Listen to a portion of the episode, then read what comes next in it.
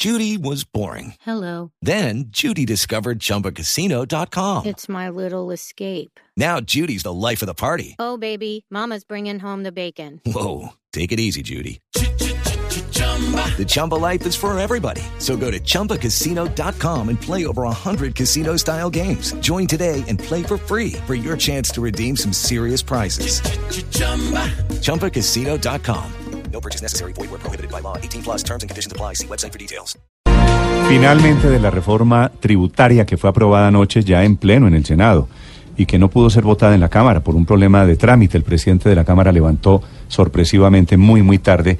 Finalmente de esa ley de financiamiento fue aprobado el impuesto, la sobretasa al impuesto de renta para el sector financiero, que quiere decir que los bancos van a pagar cuatro puntos porcentuales en un impuesto temporal diseñado así temporalmente, aunque ya sabemos que aquí los impuestos temporales en general tienden a quedarse.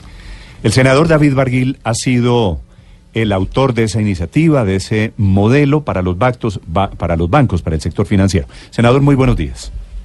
Buenos días, Néstor. Un saludo para usted y para todos los oyentes. Senador, finalmente, ¿cómo quedó esa sobretasa del impuesto de renta para los bancos?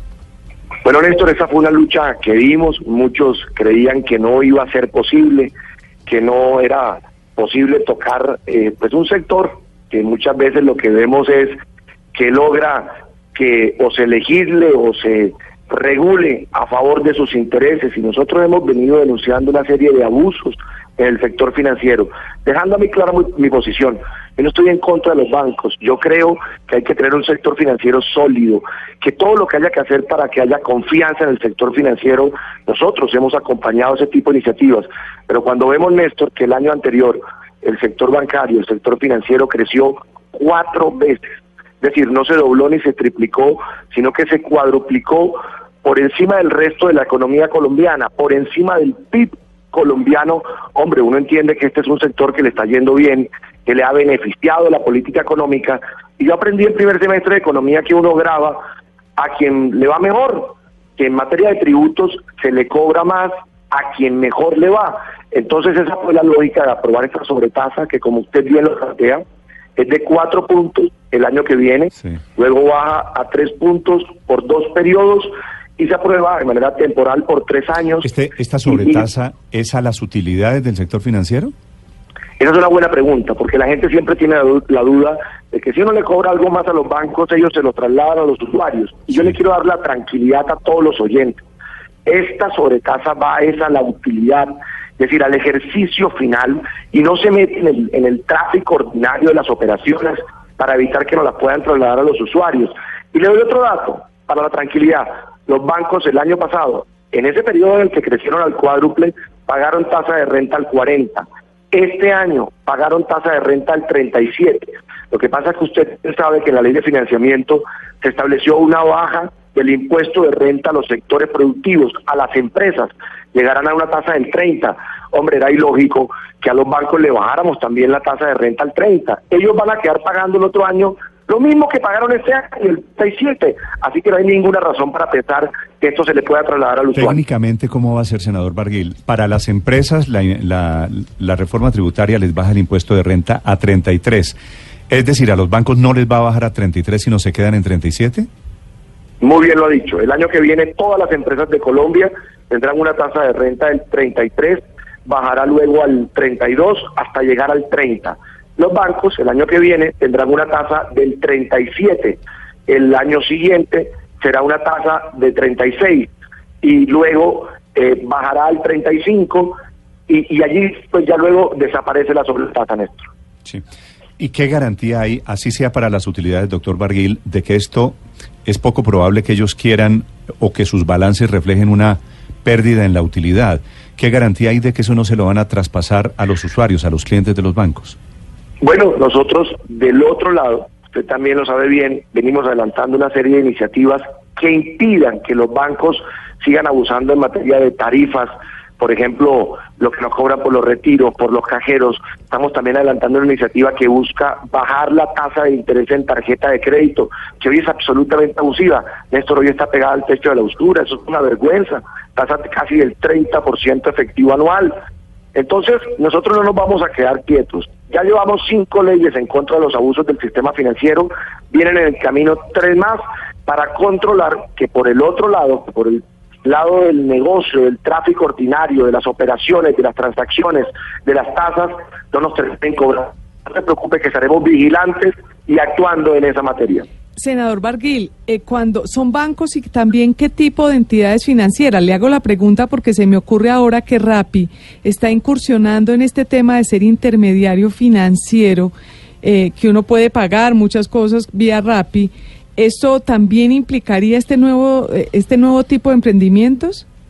No, la, la decisión se toma para las entidades financieras como están catalogadas en la Superintendencia Financiera de Colombia, que incluye bancos, entidades de financiamiento, compañías de seguros, también entran aquí. Y establecimos un artículo, un parágrafo que dice que son para aquellas que tienen ingresos superiores a los 4 mil millones de pesos para evitar afectar, por ejemplo, a las pequeñas o a las microfinancieras que, que hacen microcrédito en el país y que son bien pequeñas y que de pronto esta decisión, pues hombre, le golpea de alguna manera. Sí, doctor Barguil, ¿cómo ve las demandas? Porque dicen los expertos en estos temas que con esa sobretasa al sector financiero se estaría violando uno de los principios básicos de la tributación, que es la igualdad horizontal, y que es que no se le puede poner un impuesto a un sector porque sí. ¿Qué piensa sobre ese tema? Dos reflexiones. Es absolutamente falso eh, ese argumento. Ya en Colombia hemos establecido sobretasas eh, específicas a sectores. Les recuerdo una, que también la luché porque la derogaban y yo no permití que la derogaran. El impuesto del 4% a la telefonía celular, cuya destinación es Coldeportes y el Ministerio de Cultura. Solo ese sector tiene esa sobretasa de cuatro puntos en la telefonía y no la ha derogado la Corte Constitucional, no ha dicho la Corte que es inconstitucional. Y la segunda reflexión, que es de carácter internacional, esto no me lo inventé yo, esto no es de República Bananera, Señores, aquí hay sobretasa al sector financiero en Inglaterra, en Suecia, en Italia, en Grecia, en España, óigase bien, la sobretasa tiene la destinación del hueco pensional del Estado español. Aquí lo que estamos haciendo y tomando es una medida justa. Este es un sector al que le va bien, a mí me alegra que le vaya bien, repito, la banca cumple un papel fundamental, capta el ahorro de la gente, de las empresas, del Estado y lo vuelve a colocar en el mercado a través del crédito para que la gente compre vivienda, monte negocio, pague la educación de los hijos. Pero cuando uno se encuentra que a este sector pues le fue cuatro veces mejor que al resto de la economía, que se cuadruplicó en crecimiento, pues nos parece justo también que aporte un poco más, sobre todo en estos momentos de dificultades. Sí, ahora ese impuesto a la telefonía celular que dice usted que la Corte Constitucional no lo tumbó, pues era un impuesto al consumo. Acá es un impuesto, en el caso del impuesto al patrimonio, directamente a los bancos, es decir, a las personas jurídicas. ¿No cree que hay una pues, diferencia? Pues, pues claro, el otro es peor, porque el otro es un impuesto al consumo, es decir, sobre el usuario, sobre las personas, que se genera, digamos, una, una distorsión de los impuestos generales, tenemos IVA a unas tasas, tenemos eh, impuesto de renta a unas tasas que es para todos los colombianos y solo en telefonía hay una adicional de cuatro puntos. Mm. Pues es, el ejemplo es muchísimo peor en ese caso que en este que es sobre unas empresas, sobre un sector en particular, con una justificación clarísima que es pues los buenos resultados que este sector tiene. Es David Barguil, el senador conservador, hablando sobre el impuesto que van a tener que pagar los bancos, según lo aprobó anoche en el Senado, que la verdad fue una votación Padre Linero, como venía diciendo usted, casi milagrosa. Mire lo que pasó. milagrosa porque se pusieron de acuerdo en este sentido. Se pusieron de acuerdo Petro, que habló en su discurso defendiendo este impuesto, habló de socialismo. Y Álvaro Uribe, que termina dándole con su bancada un voto decisivo, Uribe y los conservadores y los liberales, todos de acuerdo, de 80 parlamentarios que había anoche, 78 votaron por este impuesto, impuesto para los bancos. Eh, digo que me parece milagroso en varios sentidos, aunque Uribe, senador Barguil dijo al final algo, dijo, hay que pedirle el aval, nunca mejor utilizada la palabra allí, hay que pedirle el aval, no sé si lo dijo intencionalmente, al gobierno. ¿Le pidieron, senador Barguil, el aval, el aval al, al presidente Duque o al ministro de Hacienda? Bueno, el presidente Uribe antes de decir, y, y pidió, oiga, y usó la palabra que se reconsidere por parte del gobierno y pudiera pensar en dar el aval, pero el presidente Uribe antes de decir eso también hizo una magnífica exposición planteando que desde el punto de vista constitucional y jurídico teníamos toda la facultad para aprobar la iniciativa sin que tuviera el aval del gobierno nacional, como ocurrió. Y, y, y venga, yo tengo que decir algo también, porque el Congreso, pues es- siempre pues es rentable darle palo y darle palo. Yo quiero hacerle un reconocimiento a mis compañeros de todos los partidos, porque hubo valentía. Usted sabe bien, Néstor, que meterse con el sector financiero no es fácil. Usted es el mayor poder de Colombia y hubo valentía de los congresistas de todos los partidos, como usted bien lo plantea, desde Petro hasta Uribe, y nos acompañaron desde todos los partidos a sacar adelante la iniciativa. Pero no me contestó David Barguil, el, el senador aval. David Barguil. ¿Tiene el aval del gobierno? No, no, fue sin aval. Por eso es que además es histórico. Es que si hubiese tenido aval, se hubiese incluido dentro del bloque o hubiese venido en la ponencia. Nos tocó a voto limpio defenderlo. Incluso algunos amigos de los bancos planteaban que era inconstitucional y que el Congreso no tenía la facultad. Ahí nos ayudó Uribe con unos argumentos de fondo, el senador Eduardo Enrique Maya con unos argumentos de fondo y cada uno de los congresistas de distintos partidos y terminó aprobado sin contar con el aval del gobierno. Carrasquilla no estaba anoche en la plenaria del Senado, ¿no? El ministro fantasma, quiero decir.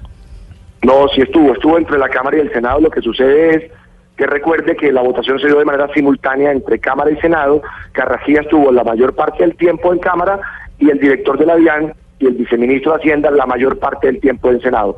Regresó a la, al recinto del Senado una vez levantaron en la Cámara.